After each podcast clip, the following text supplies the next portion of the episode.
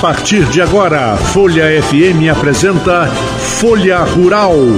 Folha Rural.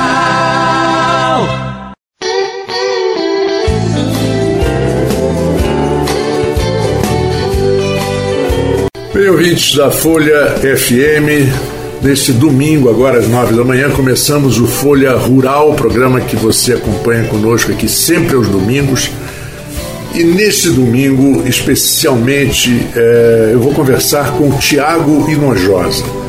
Tiago Inojosa é presidente da Associação Brasileira de Santinês, né? que é Ovinos Santinês, são carneiros e ovelhas.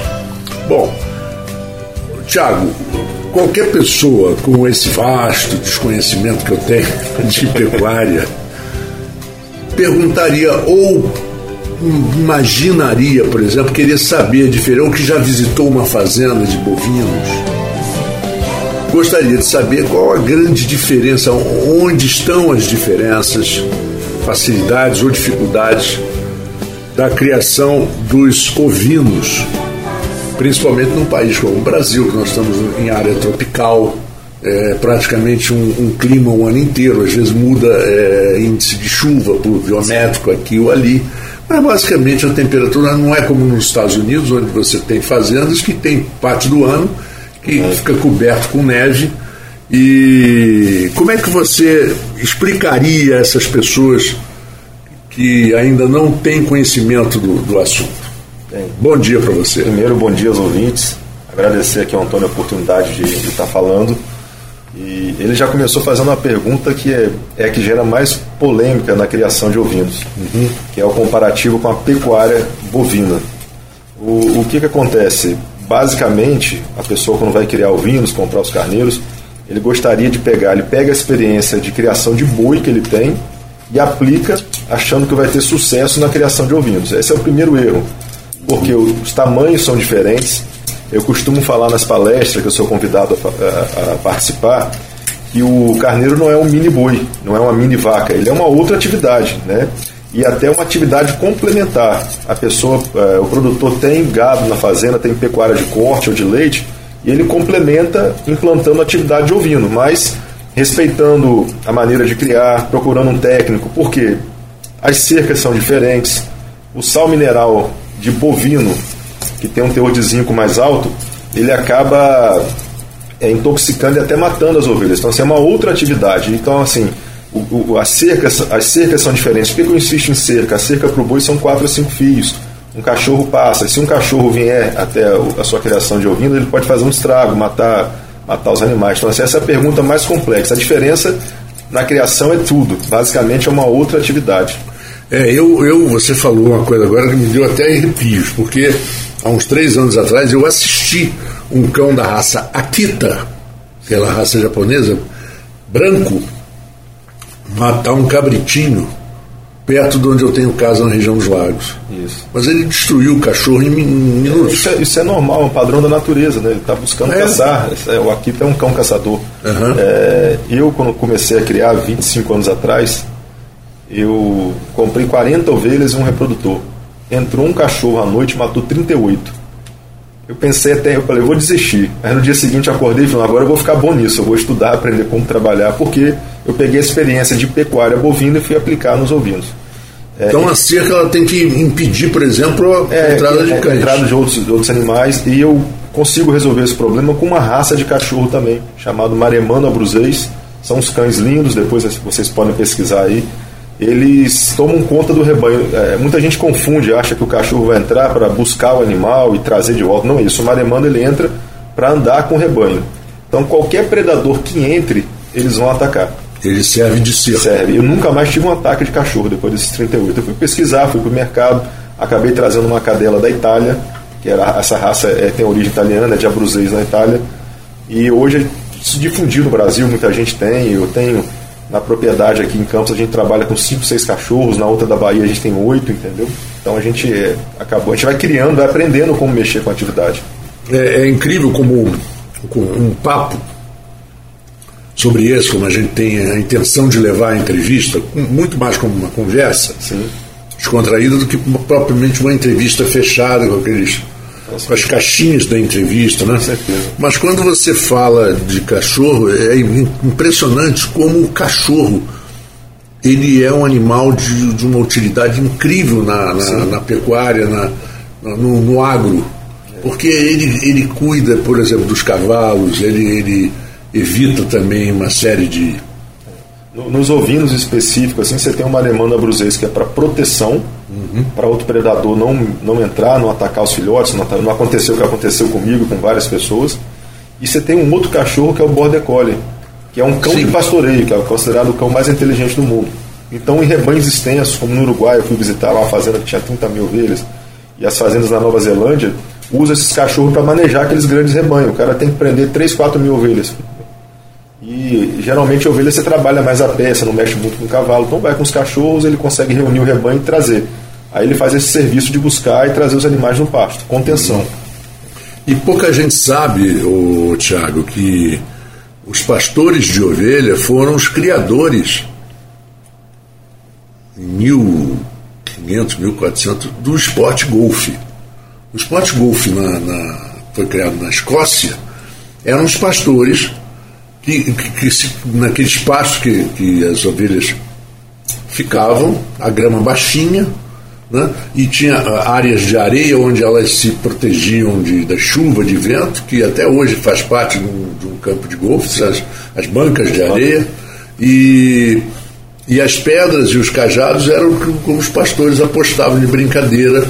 Foi aí que surgiu a história do golfe. Até, a, até o, o, esporte, um dos esportes mais ricos do mundo, que é o golfe, de maior é, circulação financeira no mundo tem a ver com a criação é de carneiros e ovelhas. Eu vou mais longe. Jesus Cristo estava lá na manjedoura, tinha uma ovelha também lá simbolizada. Sim, lá, sim, sim, sim, sim, sim, sim, é. Os é pastores eram. É uma atividade muito prazerosa, porque eu tra trabalho com a pecuária bovina também, e você tem que usar currais de contenção, você não tem muito acesso ao animal, assim, né? É uma coisa mais mecânica. Até você pegar um, um animal da raça Nelore, ele pode machucar, um, um animal zebu pode te machucar. As ovelhas não, você tem um contato direto meus filhos vão, vão para o aprisco, né? a gente chama de curral, chama de aprisco. Meu filho vai lá, acompanha nascimento de parto, está mexendo. Você, tem, você acaba tendo um, um apego, uma atividade muito prazerosa. Você envolve muito mais a família sim, sim. nessa eu, atividade? Eu não, eu não faço terapia. Quando eu começo a ficar estressado, eu vou lá para as ovelhas. Entra tarde lá, vou lá ajudar a botar ração, ver os bichos que nasceu e dar uma. E a reação deles é muito amistosa em relação aos seus sim, tratadores. Sim, sim. Os animais são, são muito dóceis É, isso, é, isso a gente vê que interessante. Agora vamos ver, vamos conversar um pouquinho, vamos entrar na parte de é, o que que. Porque a gente costumava dizer, tinha uma frase antiga dizendo o seguinte: do boi só não se aproveita o berro. Sim. Mas hoje até estão aproveitando, né? Estão usando. Estão usando de alguma forma, gravam. Sim. Mas e das ovelhas e dos, e dos carneiros? Como é, é que é o, o, o, processo todo? Então, assim, vamos, pelo menos nesse primeiro segmento do programa, vamos começar falando do, do inicial. Vou pegar do básico, então, a gente iniciando. É, a atividade, quando você vai trabalhar com ovelhas, né, cultura, você tem dois pontos fundamentais, estratégicos para você ter sucesso nela. Primeiro é quando a ovelha fica prenha, ela entra no terço final de gestação. É, ela, o parto são cinco meses, o terço final de gestação dela, que são os últimos 45 dias ali, ocorre 70% do crescimento do feto. Então, essa, esse período, você tem que ter um cuidado maior com o animal, principalmente suplementar ele, porque se faltar comida nesse período, o animal não nasce com tamanho satisfatório, acaba nascendo pequeno, abaixo de 2 quilos, é, tem 70% de chance de morrer. Então, esse é um passo. E o segundo passo são os primeiros 30 dias, porque a ovelha tem uma perna grande, e o filhotinho acabou de nascer, se ela for andando para extensões grandes, se não tiver um cuidado, não tiver um manejo, o filhote não consegue acompanhar. A ovelha dá um passo, ele tem que dar 10 para poder acompanhar a passada dela. Então, uhum. esses dois passos, assim, são, são essas duas fases, tem que ser tratadas com muito carinho. Né? Você procurar, por isso que eu indico, quem quer começar, procura um técnico, vai visitar uma criação, não, não sai comprando ovelha e trazendo para a fazenda, não, porque cachorro vai matar, vai nascer filhote pequeno. É uma atividade diferente da, da bovinocultura. É. E você citou um fato que desde o início do primeiro. Eu me lembro de uma entrevista que eu fiz no primeiro programa do Folha Rural com um veterinário que era especialista em, em, em bovinos. E ele disse uma coisa que eu nunca me esqueci. Ele falou assim: olha, qualquer proprietário, qualquer produtor de qualquer tipo de atividade é, agro, técnico no campo.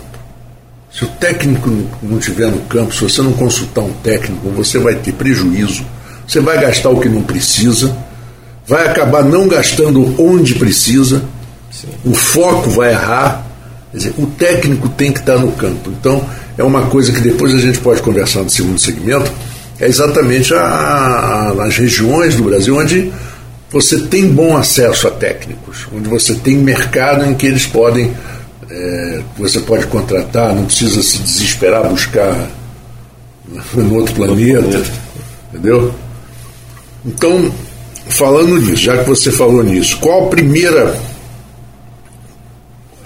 o primeiro produto, por exemplo, que se explora de uma criação de ovinos? A gente fala que é o cordeiro. Né? É, muita, eu trabalho há muitos anos e a maior dúvida que as pessoas têm é, Tiago, qual a diferença de cordeiro para carneiro? O que, que, que, é isso? Uhum. É, a, gente, é, a, principal diferença é a idade do animal e a qualidade da carne. O cordeiro é o que nós deveríamos comer. É o animal até 7, 8 meses de idade, onde ele não teve a maturação sexual, não teve, não teve entrada de testosterona na carne, Aí você também não tem, no caso do santinês, que é a raça que eu crio, não, mas as outras raças todas europeias também começam a incidir a lanolina em cima. O animal vai maturando, vai ficando adulto. Isso aí ele perde qualidade da carne. A carne do cordeiro até sete meses ela é extremamente macia, não tem aquele cheiro é, rançoso que a lanolina dá, é, que as raças que tem lã, é uma, é, tem a lanolina que dá. O animal não, não estando com a maturação também, a carne não fica com aquele gosto forte. Então é cordeiro até os 7, 8 meses de idade. Existe alguma coisa ali próximo às patas, tá, chamado é, íngua? Você tem, você tem duas glândulas na, é. na parte traseira da, trás do pernil e também na, aqui na tábua do pescoço, duas glândulas que você pode tirar. Mas a principal, é, o principal motivo do animal estar rançoso, as pessoas acham que é só tirar, chamam, alguns chamam de íngua, de, são glândulas as pessoas acham que retirando acabou. Não é esse o processo. Ela deve ser retirada porque você comer aquilo é um gosto ruim, ser tirada ali. Mas a, a, principal causa do animal não estar tá com gosto bom ou estar tá meio rançoso, um gosto forte, é a idade, é a do, idade animal. do animal. É a idade do animal. O animal maturou. Ele saiu da adolescência e virou homem adulto. Entendeu? Então, assim, uhum. a gente deve buscar comer o cordeiro e a cordeira, que são esses animais. Uhum. E aí, o que, que eu faço com os animais mais velhos? Né? As ovelhas que já reproduziram, tem que ir para o abate, os reprodutores que já não estão servindo Geralmente essas carnes, e elas se encaixam muito bem, elas são utilizadas para fazer embutidos, linguiça, carta de cordeiro, que é uma coisa que sai muito, é, hambúrguer, é entendeu? Então essa carne com gosto mais forte, ela encaixa muito bem nesses produtos, entendeu? Ela é até melhor em termos palatáveis que você pegar um cordeiro e colocar no hambúrguer ou na carta, porque aí o gosto encaixa bem. Uhum. Isso aqui a gente, não estou falando só da minha cabeça, a gente, pela associação, a gente fez um trabalho com dois chefes, o Anderson, que se formou na França, e o chefe Mário Zanetti, que se formou na Espanha. Uhum. Nós trouxemos, demos curso com eles, eles fizeram o mestrado dele nessa área culinária de, de cordeiro, então a gente fez um trabalho de divulgação dessa carne. O que, que acontece hoje, é, que eu acho que é um erro assim, de mercado em relação à carne? O consumidor não tem esse conhecimento. Então ele paga o mesmo preço que ele paga no cordeiro, ele paga no carneiro. Uma hora ele vai comer uma carne muito boa, vai falar que é ótimo que ele comeu um cordeiro, outra hora ele vai comer um animal velho. É a mesma coisa da gente pegar uma picanha de qualidade para fazer um churrasco e pegar uma 100 e fazer um churrasco. Ou então aquela parte da picanha que não é picanha, é que o colchão. é colchão. É o colchão. Colchão duro. Colchão duro. É. Que é da, da segunda via para baixo. É, exatamente. que é você comprar literalmente. É, então o mercado é... não tem essa, assim, o consumidor não tem o conhecimento então você vai conversar com, com, várias pessoas, não, o carneiro é muito bom, eu gosto. Tem gente, nossa, eu comi, nunca mais quero comer aquilo, porque pegou, teve uma experiência ruim. Pois é. E, por exemplo, o período que eu viajei na minha vida é impressionante como no, nos Estados Unidos, por exemplo, como a carne do a carne de ovina é apreciada, né? Aquelas costelinhas em qualquer grande recepção e tal, você tem French hack, né? É, French hack. Exatamente, gente, cortadinho, que vem com aquele molhozinho de hortelã, aquela coisa, aquela coisa toda. A gente tem um, tem um problema aqui. Né? É, No Brasil, hoje, o consumo per capita é em torno de 700 gramas por habitante. É muito baixo. Né? Carneiro até porque tem osso e tudo. Na Argentina, você está com 11 quilos, né? 12 quilos. Então, assim, tem um hábito. No Uruguai também, você tem um consumo per capita muito alto. Não existe muito hábito do brasileiro consumir. É, isso, isso você acha que, que faz, causa o que no mercado? Você abaixa o preço obrigatoriamente? A gente tem, o que acontece, mesmo a demanda sendo 700 gramas, né, o Brasil hoje não consegue atender sua produção. Ele importa 80%, 70% do que consome. Então acaba, a, a, carne acaba chegando mais cara também aqui. Isso até eleva o preço. Falta carne, né? E também não existe o hábito da população em comer, principalmente no, no, Mas a oferta não é violenta. Não, não. Falta, a gente importa carne. O Brasil hoje poderia, a gente tem hoje um rebanho com, com quase 20 milhões de matrizes, a gente poderia ter facilmente aqui 100 milhões de matrizes produzindo para poder atender o mercado interno. Cinco aqui. vezes mais? Cinco vezes mais. Sem falar em exportar, né? E agora uma coisa boa é que, em especial na Bahia, a Bahia se organizou mais. A Bahia hoje é o maior produtor do, do Brasil, tem vários frigoríficos trabalhando, então a Bahia você já consegue comprar o cordeiro, comprar é, é, essa outra carne da ovelha, já consegue separado. Né? E a Bahia se organizou bem em relação a, a, a informar o que o, o, cliente ter o produto e não faltar. A Bahia hoje é o maior produtor de ovinos do Brasil. O pessoal acha que é o Sul. Entendeu? Não, né? Não, o Sul hoje, o, o Rio Grande do Sul hoje caiu para quarto colocado. O Nordeste é primeiro, segundo, terceiro e quinto hoje. Você sabe que eu fui ao Rio Grande do Sul uma vez? Aliás, eu fui algumas vezes, mas a primeira vez que eu fui, fui convidado por uns amigos e tal, tinha um grande evento esportivo e tal. E quando eu cheguei, né, né, encontraram comigo no fim de tarde, disse, olha, vamos pegar você para jantar à noite. Aí à noite eles querendo ser delicados, você quer comer aonde? Eu falei, ah, rapaz, estou em Porto Alegre, estou no Rio Grande do Sul, quero comer churrasco. Aí um deles veio para mim, rapaz, você escolheu o pior lugar para você comer churrasco em um restaurante. Falei, por quê? Porque gaúcho faz churrasco em casa. Gaúcho não sai para churrascaria para comer, não. Churrascaria é para turista, desavisado. Aí eu falei, ah, não é possível. Mas mesmo assim me levaram e eles tinham razão. A carne veio, uma picanha veio boa, outra veio ruim. Veio sem, sem consistência. E aí que eu vi que não, tem outros restaurantes franceses, italianos, tal, muito melhores. Que o, o, o, o gaúcho faz churrasco, aprendi isso, isso eu nunca me esqueci. Faz churrasco em casa, de preferência de costela que é uma carne extremamente saborosa. É. Fazer com paciência e tudo. É, extremamente o, Voltando um pouquinho em relação às ovelhas e esses animais, por que, que eu estou falando do Nordeste? Porque lá no Nordeste o cara pega as partes, pescoço, ele faz no guisado, fica onde ele... Culturalmente, até os frigoríficos têm que fazer kit guisado, que a gente, às vezes, em campo, o cara nem sabe o que é guisado, né? Uhum. Mas são aquelas partes com osso, né? Rabada, pescoço, até a palheta picada, o cara faz um guisado extremamente saboroso, isso é cultural do Nordeste. O cara faz a língua, faz a buchada, até a cabeça a do. Buchada é, é um prato tradicional, né? É, mas aqui no Sudeste é difícil. Só se você for no. Feira de São Cristóvão. São Cristóvão, vou falar agora aqui. Você vai comer uma buchada hoje em Campos. Só meu pai que faz em casa aqui. pois é. Mas é cultural. Então, assim, no resto do país não existe essa cultura tão grande de consumo da carne, tanto ovina como caprina. No Nordeste é cultural, faz parte do dia a dia deles, né? Uhum. Como é que funciona? É, porque a gente ouve muito falar de leite de cabra, Sim. que é um, um, mercado de queijos muito usado no mercado internacional de queijos.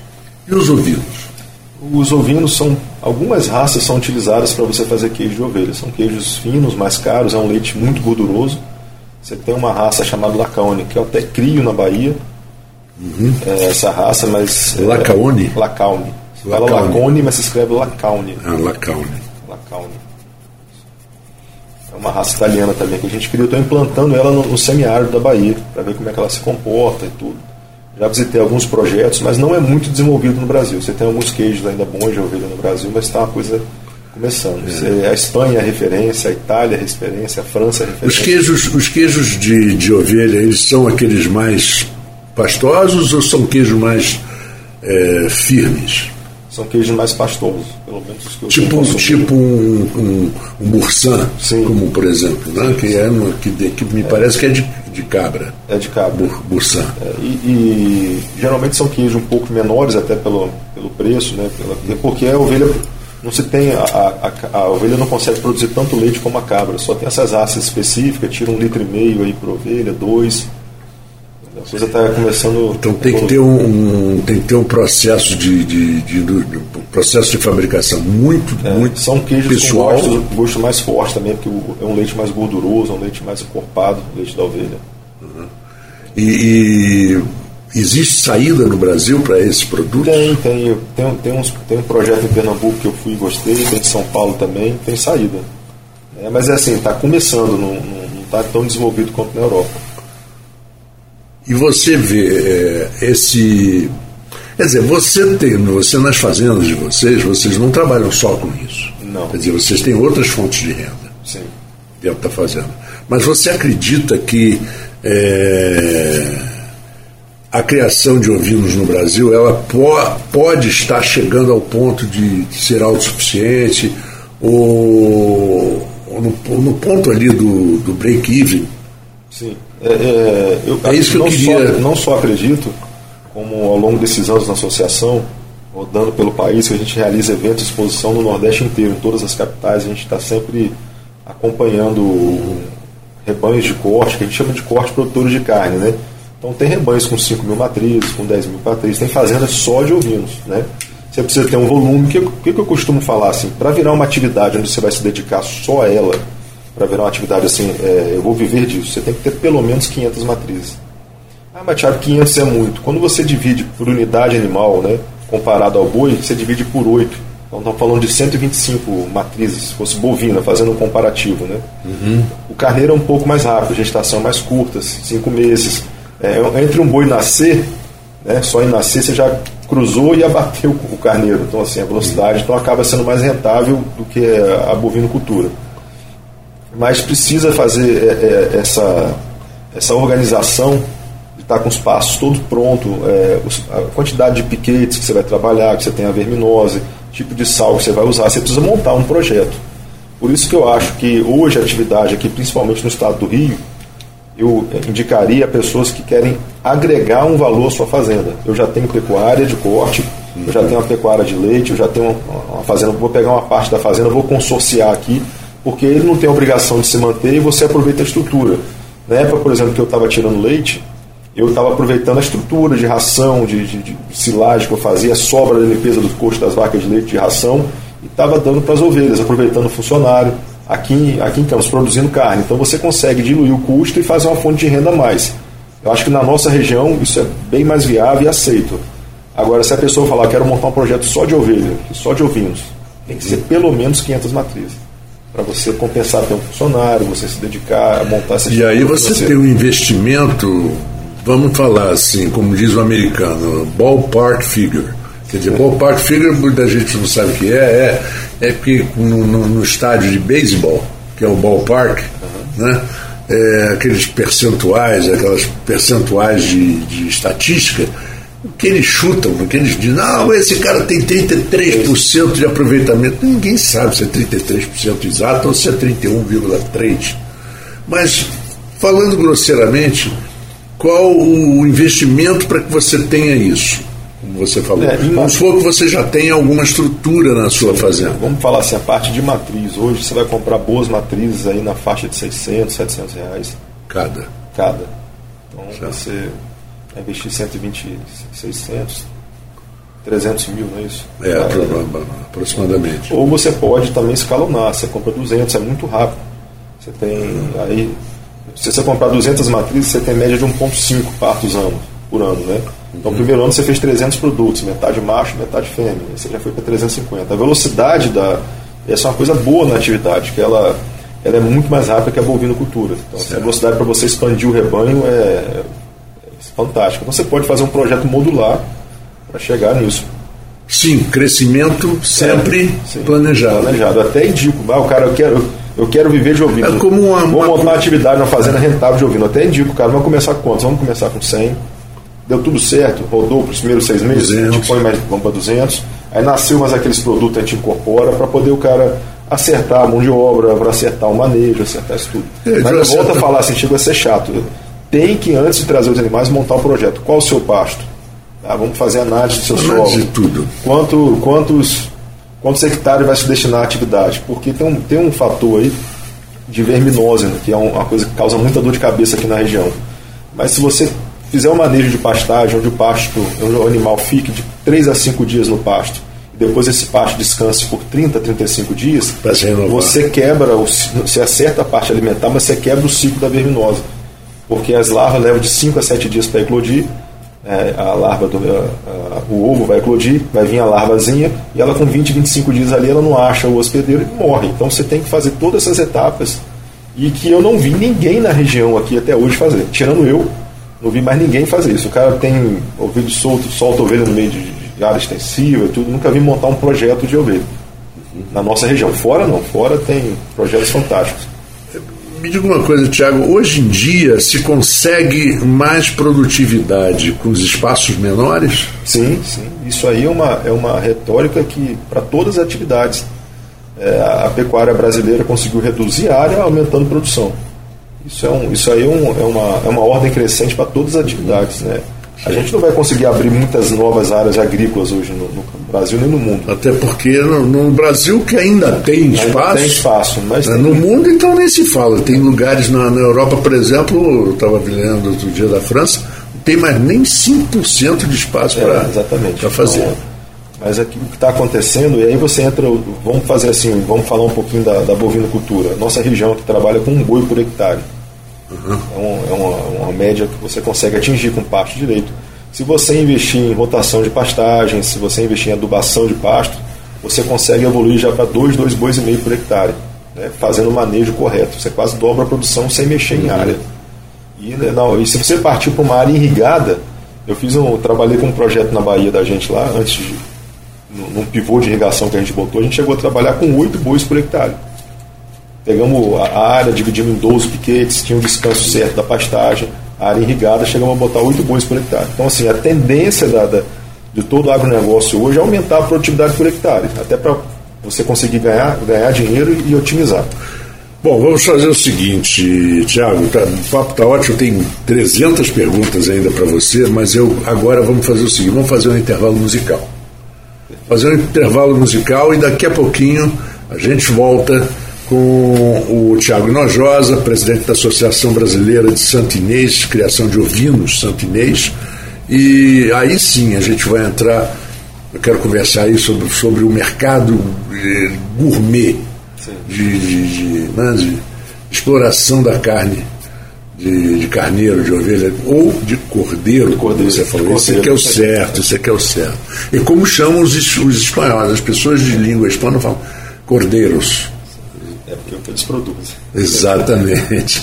Vamos ao intervalo, voltamos em instante.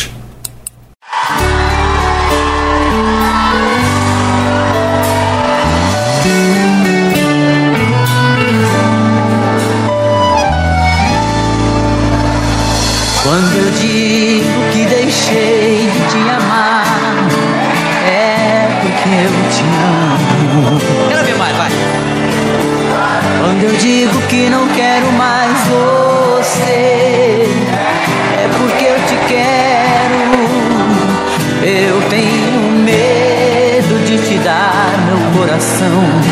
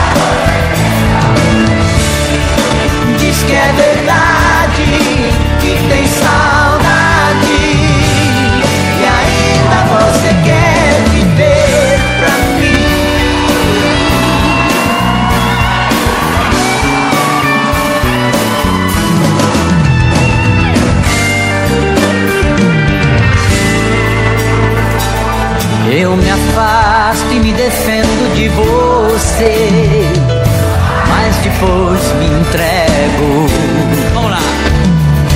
Faço tipo, falo coisas que eu não sou.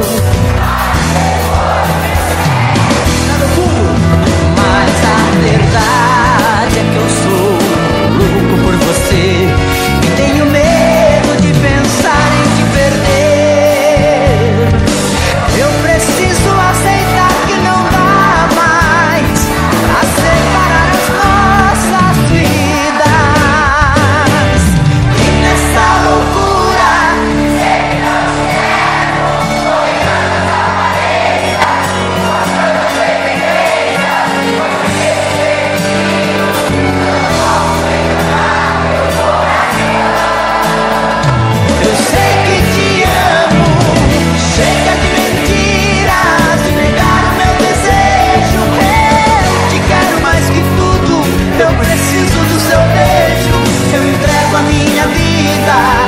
você fazer o que quiser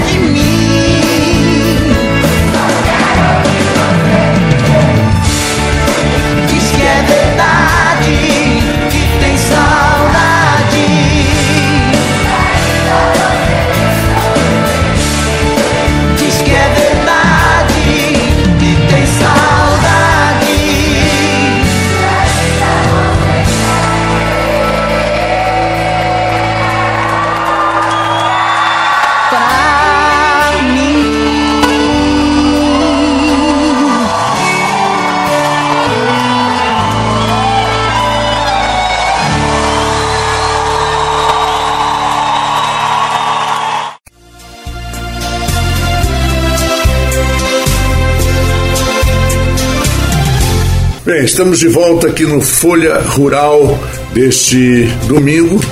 O oferecimento, eu até nem disse na abertura, é da Asflucan, Associação Fluminense de Criadores e de Produtores de Cana-de-Açúcar. Acho que eu conheço o presidente. Você conhece o presidente, né? Pois é, né? Você conhece assim de forma. é, desde o berço, né? Bom, vamos em frente.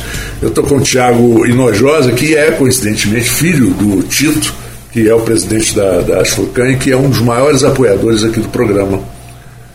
Folha no Ar, o Folha no Ar também já teve aqui várias vezes, mas no Folha Rural.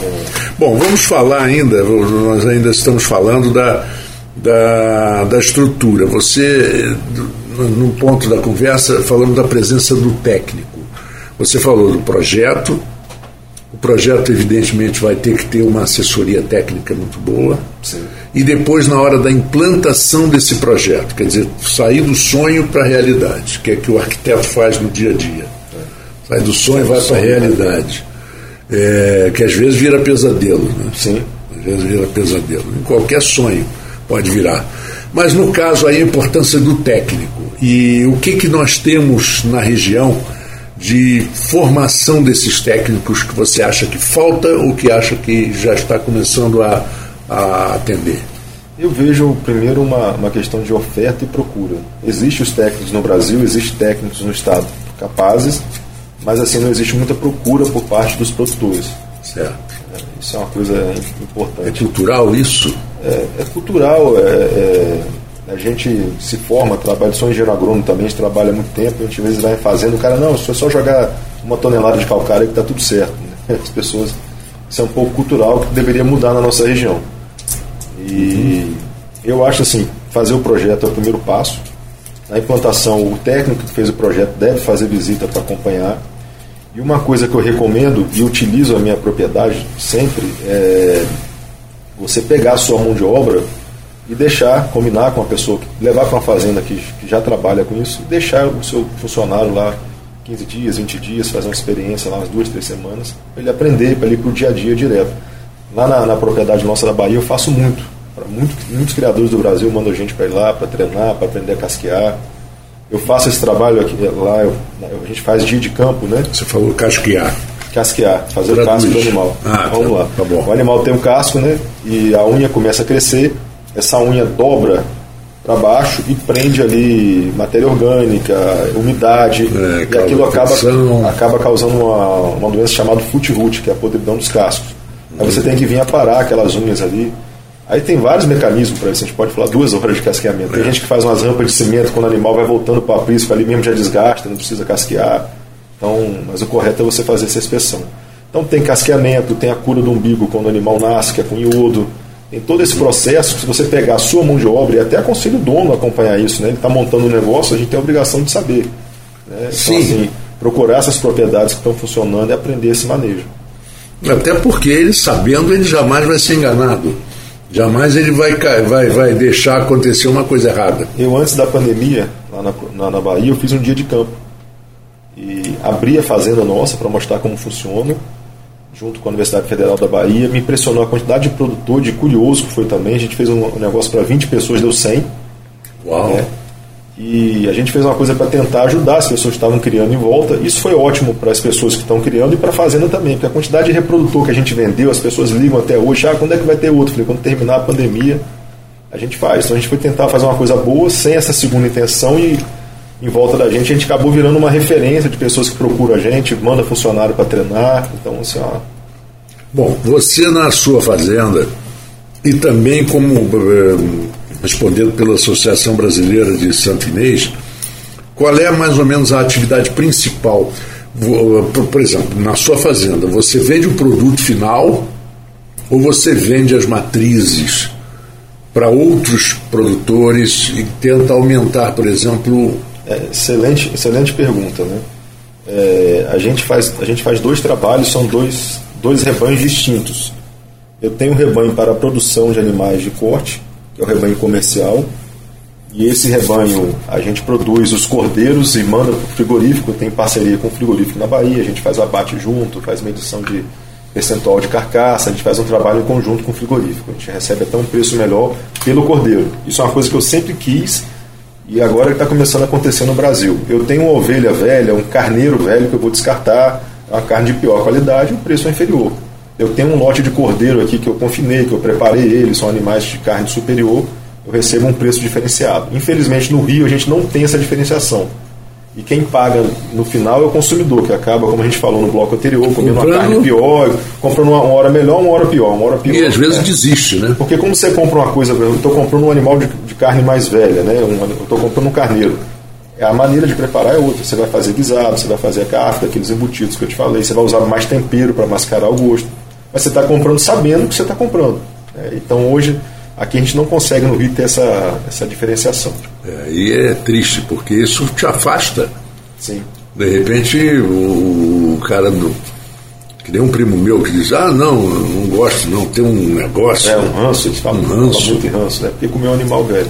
É. E aí eu tenho outro rebanho, que eu já. Eu, são os animais registrados, são os animais puros de origem, e é onde eu faço os leilões na, nas capitais. A gente, faz, a gente fez esse ano, a gente fez a nossa no ano que passou, em dezembro, a gente fez nosso leilão e a exposição nacional, a gente fez em Teresina. Agora vai ser em Maceió, agora 2022. Então a gente vai rodando as capitais do Nordeste. Ali eu faço transferência de embrião, faço inseminação, a gente faz FIV. São animais de alta genética. E quem procura esses animais? As pessoas que precisam comprar reprodutores para melhorar o seu rebanho. Melhorar como? Né? É, você, tem um, você tem linhagem hoje de, de, de carneiros que consegue antecipar o tempo de abate, gente chama de animais mais precoces, você pode comprar. Você começa a olhar para os seus cordeiros que vai, vão para o abate e fala, olha, eu estou com um contrafilé menor, quero aumentar o comprimento do animal. Então você tem carneiros mais longos.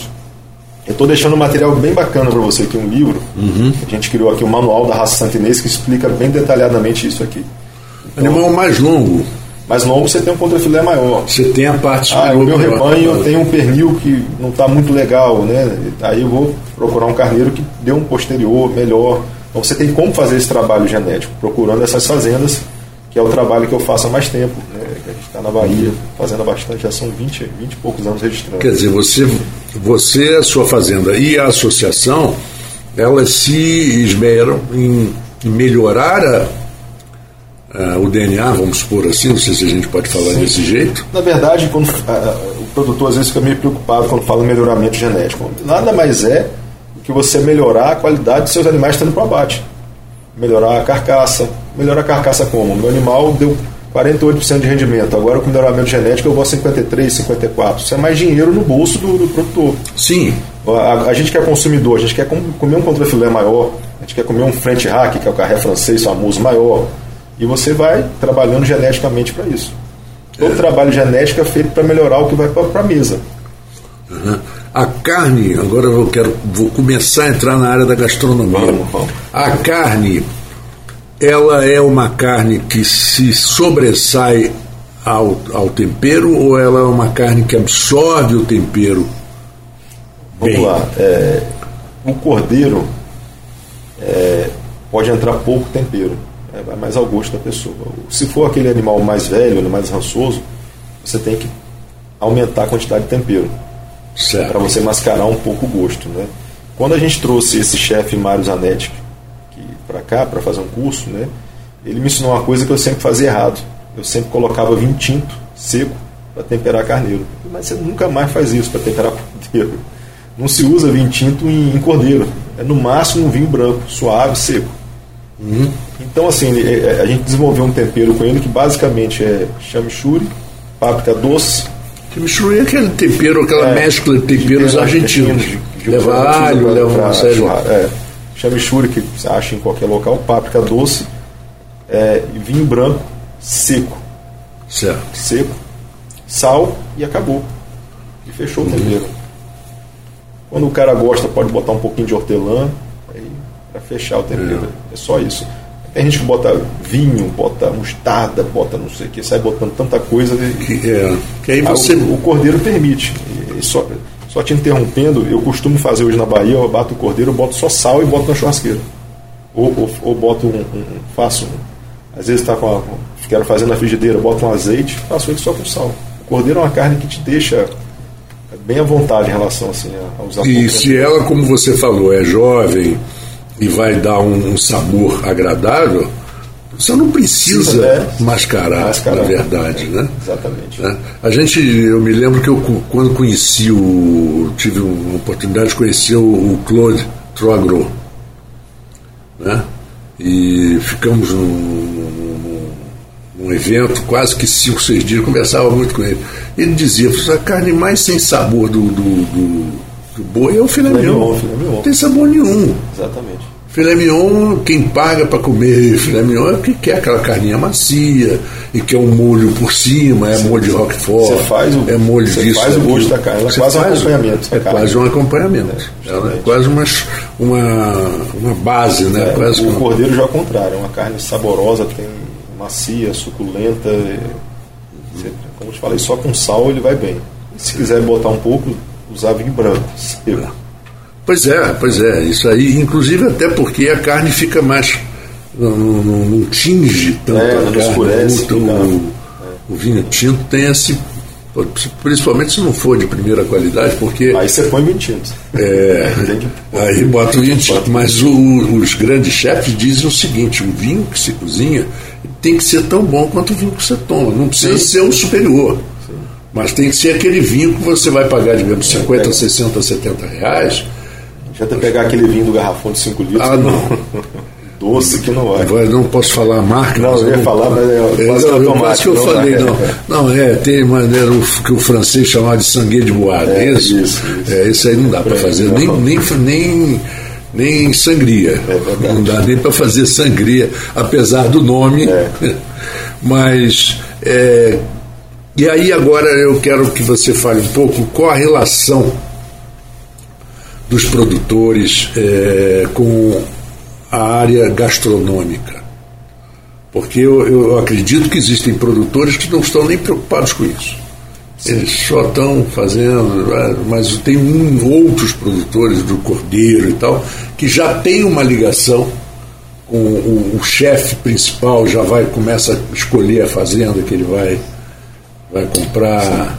Na verdade, é como os, os, os, uh, os, os prosciutos ou os ramons espanhóis e, e, italianos, quer dizer, normalmente o grande chefe ele prefere aquele tipo o pata negra ou o bolota. O, o que ocorre hoje na, na alta gastronomia, conversei com esse chefe Anderson, que eu falei também, que trabalhou com a gente, ele tem um restaurante só de cordeiro em Vitória da Conquista. Cidade espetacular. Ele vive dando curso em São Paulo e tudo, né?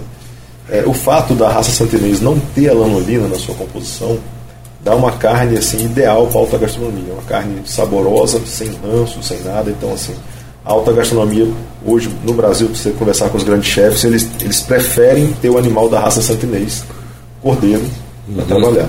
Então, é, é a lanolina é o que, o que é causado pela landa. Pela landa, pela landa. Então, a Santa Inês, por exemplo, não é uma grande produtora de lã. Não, não tem. Não, não tem. Não tem, não. É ouvindo pelo de boi que a gente chama, né? Ela certo. tem a pelagem. O Santa Inês hoje, para o pecuarista entender, ele está ele tá para ovinocultura como o Nelore está para bovinocultura. Certo. É. Seguindo todos os passos do Nelore. A gente, a gente tinha um problema quando eu comecei a criar, o Santa Inês não tinha traseira. Traseira pernil era ruim, não tinha contrafilé. Hoje a gente tem exemplares que brigam com qualquer raça europeia, de contrafilé, de, tá? a gente fez todo um trabalho de. E 20 anos, 20 anos é pouco tempo que a gente está na associação, né? Se você pensar em termos de evolução de raça. Só que o carneiro, a velocidade de melhoramento no carneiro, 20 anos no carneiro é a mesma coisa quase 100 anos no boi, porque o giro é muito rápido ali. Você é. cruzar uma, nasceu para você cruzar uma mãe, para cruzar outra geração, são 5 meses de gestação, mais 6, 7 meses o animal deu 45 quilos, está apto a cobrir, 8 meses está apto a cobrir. Então é muito rápido ali a, a, esse trabalho. E o resultado hoje é impressionante nas exposições, nesses, nessas fazendas que compram os reprodutores já chancelados pela, pela BSI. O resultado é. Você tem, depois você vai olhar o livro, você vai ver o tamanho dos pernis, os animais, como se desenvolveram. Trabalho bem interessante que está ficando. E porque a produção de lã é outra coisa, né? É. Que é uma coisa importantíssima também. Perdeu muito espaço porque para lã sintética, né? Era, era, a gente tinha muito isso no sul do Brasil, ainda tem, uhum. entendeu? Pena a gente não poder mostrar as imagens, ainda se vê os acabamentos dos animais hoje. É. A quantidade de carne que tem os animais. É incrível. E aqui, esse manual é muito interessante, quem tiver interesse depois é só fazer contato. Eu tentei criar uma fotografia aqui, né? Você está vendo aqui os animais. A gente criou um, um manual com os caracteres desejados para quem está começando a criar, buscar os animais de forma correta. Utilizamos os indesejáveis também. Uhum. Então a gente criou esse, esse manual aqui, falando de aprumo, falando de manejo, aprumo correto, incorreto. É, isso é muito interessante. Eu vou colocar nas redes sociais da, Isso, da Folha. Entendeu? Que é uma para quem está começando a criar uma foto desse livro que é Santinês Manual da Raça que é interessantíssimo isso aqui. Agora, o mercado hoje no Brasil, exatamente de consumo dessa carne, está é, aumentando gradativamente? Sim, ou você acha na, que na verdade, ser um pouco Não, mais? não, o mercado existe e ele é enorme, ele é muito maior do que a oferta. O que está melhorando um pouquinho é a qualidade da oferta, a organização em frigorífico. Pensa numa cadeia que era toda desorganizada você tem uma cadeia do boi toda estruturada, você tem definição de peça, dos frigoríficos em cada estado. No ovino você não tinha nada. Agora que está começando a ter fazendas só de ovinos, é, abates especializados de ovinos. Hoje já tem como o chefe definir que carne que ele quer levar, se ele quer meio sangue, se ele quer o santinês puro, se ele quer meio sangue com dorpe, com texo, se ele quer dorset puro. Então o Brasil está começando a se organizar. Faltou um pouquinho de, de apoio governamental, que não teve muito interesse, né? Eu, há três anos atrás, nós conseguimos mandar a raça santinês para Dubai e para Alemanha. E para fazer uma exportação legalizada, a gente sofreu muito, porque chegava no Ministério da Agricultura, lá em Brasília, o pessoal falava que o carneiro era animal sentinela para a fitosa. Uhum. Ele não pode ser vacinado e ele fica ali, porque se tiver algum surto de aftosa, pega nele primeiro antes de causar estrago nos bovinos. Então a gente não tinha protocolo para exportação, a gente teve que criar isso, pedir autorização e foi uma luta para exportar. A gente perdeu umas 30 exportações da, pela Associação de Raças, da raça santinês, porque a gente não conseguia chegar a um entendimento com o Ministério, porque não, o Ministério não estava preparado para a demanda que, que foi criada.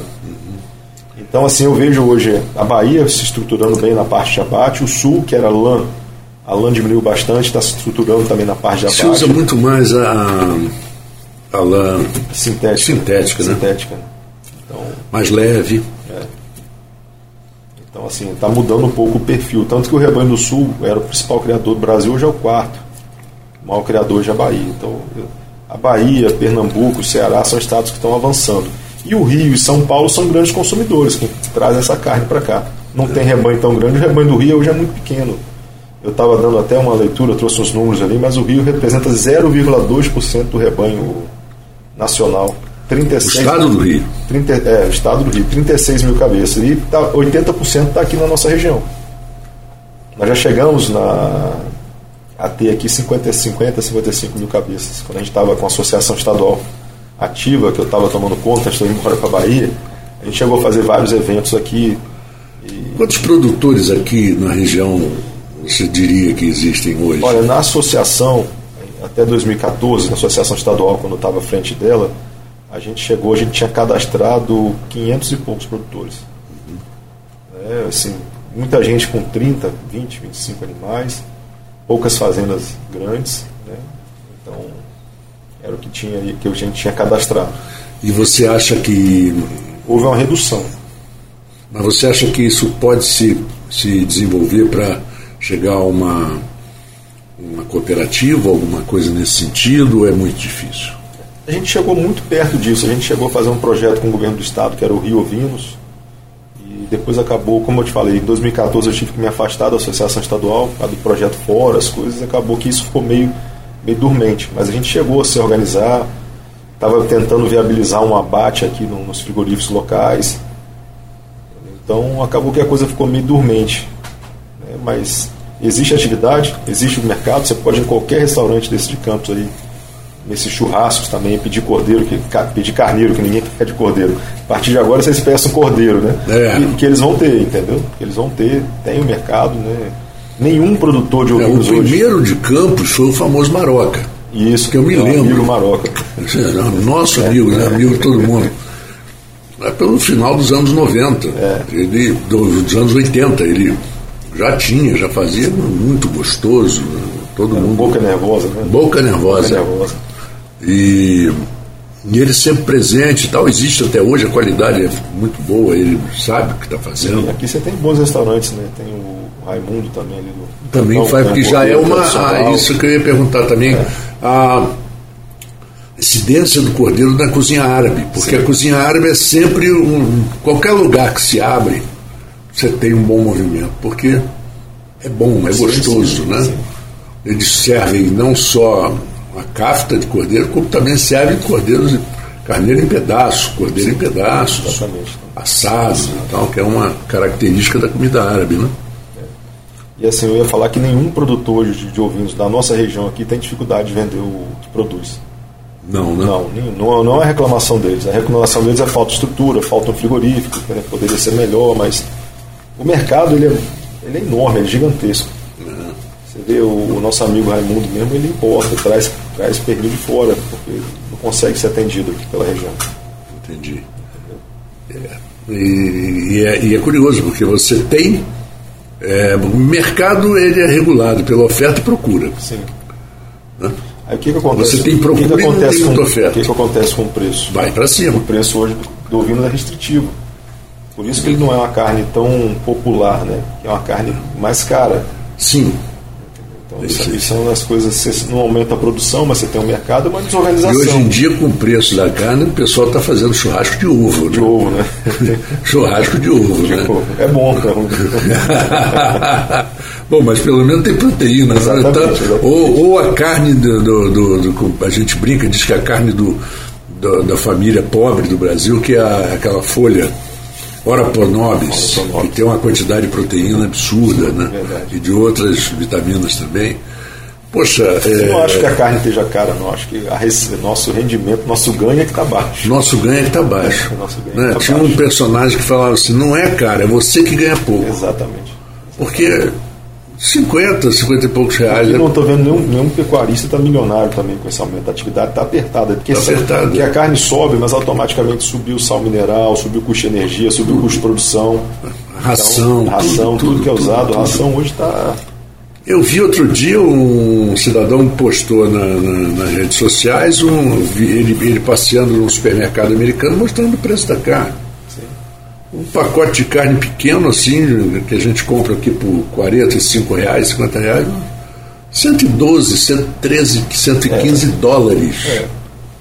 Verdade. O sirloin, que não deixa de ser um pedaço de alcatra. Qualquer pedaço de alcatra lá, eles chamam de sirloin. Tive num evento também, teve um mundial de beach tênis aqui que eu jogo, gosto muito. Aí uhum. teve os italianos, né? Eles falando, não, a carne no Brasil é muito barato, boa, as picanhas, coisas, porque lá, é. mesmo em euro, ele acha carne caríssima, aqui ele acha barato carne. É. Também chega com euro, quase um para sete, né? Pois é, mas aí é tudo barato, é. né? É, tudo barato. Os americanos vêm com é, quase um para seis, um é. para cinco e pouco. Vai chegar num restaurante com um casal 500 reais, que para o brasileiro é um pouco puxado. Para isso é 100 dólares. 100 dólares. 80 dólares. 80, 100 dólares. Então, isso aí ele gasta em qualquer lugar. Poxa, Tiago, eu aprendi demais, né? Agora a gente tem que ter outras conversas a respeito disso.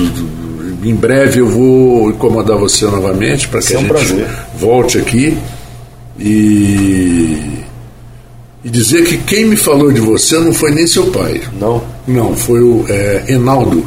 Enaldo. Lá de, lá de São Francisco. São Francisco. Grande amigo da gente, o criador também. Criador, ele falou, falou, você tem que entrevistar o Thiago, porque isso é uma coisa que vai crescer muito ainda, que é ele falou, eu gosto, eu adoro, estou te convidando, você vai lá, vai comer um, um churrasco de cordeiro comigo. Eu falei, opa. Ele é entusiasta. Pode, com convites aceitos. Muito obrigado pela sua presença, Tiago. te agradeço. Prazer te conhecer pessoalmente e sucesso, sucesso no empreendimento, sucesso na associação, sucesso com os cordeiros e vamos provar isso aí em breve, né? Porque tá ótimo. É, a gente fala, fala, fala, só dá vontade de né? comer. De comer, pois é. Agradecer a oportunidade e me colocar à disposição de quem precisar de alguma ajuda, quiser entrar na atividade, estou à disposição. Tá ótimo. Eu, nós vamos postar esse, esse manual da raça e com certeza o contato de vocês. Tá ótimo. Valeu. Um abraço, muito obrigado e para o nosso ouvinte do Folha Rural. Um bom final de domingo. Amanhã, segunda-feira, estamos de volta com o Folha no Ar de manhã e muita música, informação por todo dia aqui na Folha FM. Um abraço. A Folha FM apresentou Folha Rural. Folha!